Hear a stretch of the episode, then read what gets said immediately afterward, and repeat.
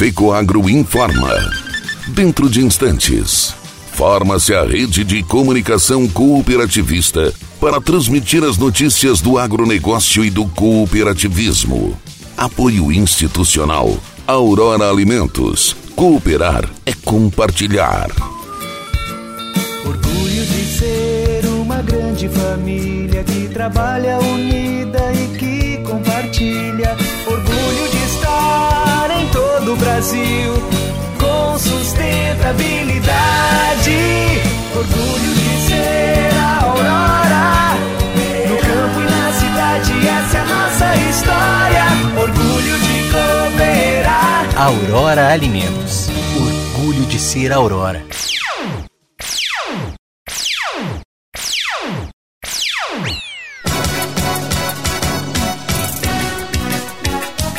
Secretaria da Agricultura de Santa Catarina promove regularização fundiária de propriedades rurais em diversos municípios. Cooperativismo cresce durante a pandemia, diz OCB. Alô, amigos, eu sou Renê Roberto e estou começando mais um programa Agronegócio Hoje. Jornalismo Rural Diário da Fecoagro para os cooperados do campo e da cidade. Ele é nobre e é o máximo, porque seus grânulos são revestidos com uma solução biodegradável de micronutrientes, proporcionando nutrição completa para a planta. O Nobre Max garante uniformidade na aplicação, melhora o aproveitamento dos nutrientes, garantindo mais produtividade e renda. Nobre igual a você, máximo como sua lavoura. Nobre Max é um produto exclusivo da Fecoagro. Peça já na sua cooperativa.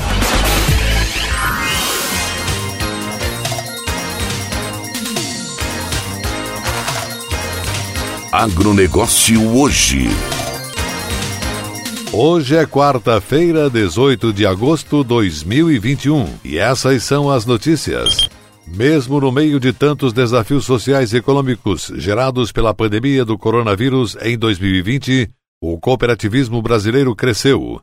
Principal indicador social, número de cooperados, saltou de 15,5 em 2019 para 17,2, registrando um crescimento de cerca de 11%. E se o resultado na geração de renda para os cooperados foi bom, o resultado na geração de emprego também foi muito satisfatório, pois houve uma ampliação de quase 28 mil profissionais nas cooperativas do país. Em 2019, o número total de colaboradores nas cooperativas era de 427.500 e em 2020 esse número saltou para 455 mil. Os dados fazem parte do Anuário do Cooperativismo Brasileiro, lançado pelo Sistema OCB, que tem o ano de 2020 como referência. Segundo o presidente do Sistema OCB, Márcio Lopes de Freitas, a divulgação desse estudo tem por objetivo dar visibilidade à força e relevância socioeconômica do cooperativismo, disponibilizando para as cooperativas, imprensa, academia e organismos públicos dados e informações sobre esse modelo de negócios. As cooperativas, durante um dos anos mais complexos da história humana, se superaram e apresentaram resultados extremamente positivos, o que é mais uma comprovação de que o cooperativismo se destaca em momentos de crise. O presidente do sistema OCB concluiu que, atuando no mercado em total profissionalismo e pautados por um modelo de negócios que se fortalece justamente no trabalho conjunto, as cooperativas conseguem beneficiar os seus cooperados e um número ainda maior de pessoas.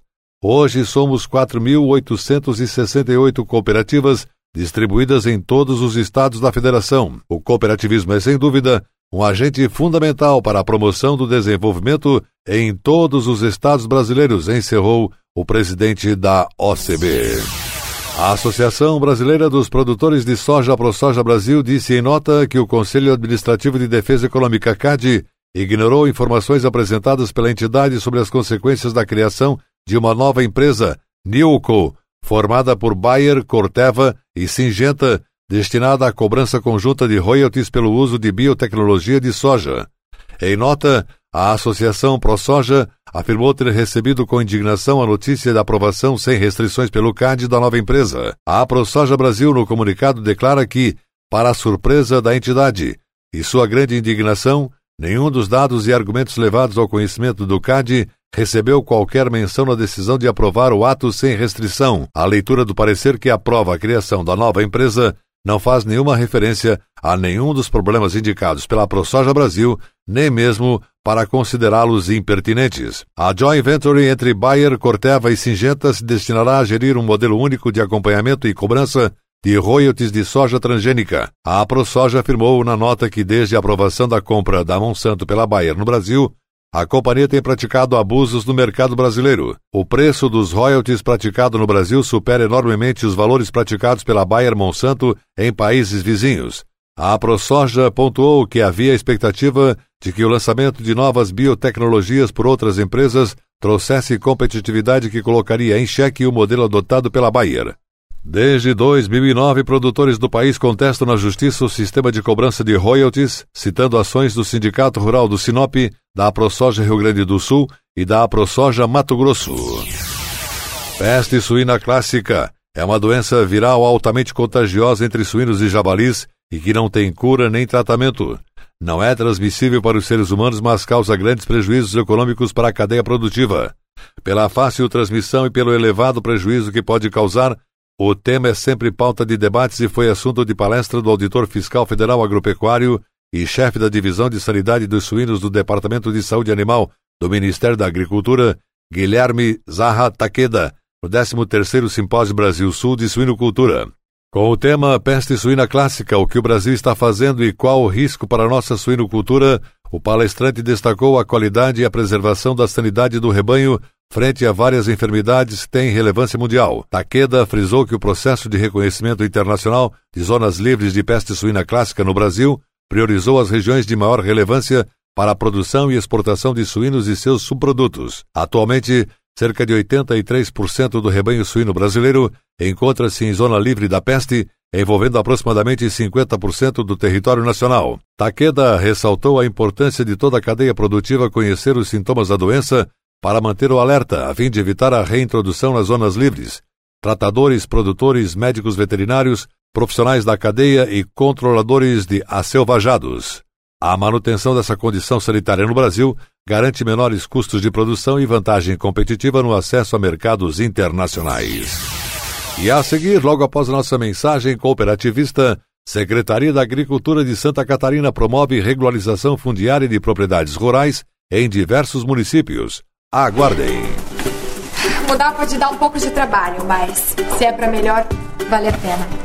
Por isso, eu mudei do meu antigo banco para o Cicobi. Agora eu não sou só mais uma cliente, eu sou sócia. E além do atendimento mais próximo, eu tenho as mesmas garantias e serviços de um banco, mas com taxas menores, porque o Cicobi é uma cooperativa financeira, ou seja, quem é dono paga menos. Se você também quer uma ótima mudança na sua vida, mude para o Cicobi. Cicobi Somos feitos de valores.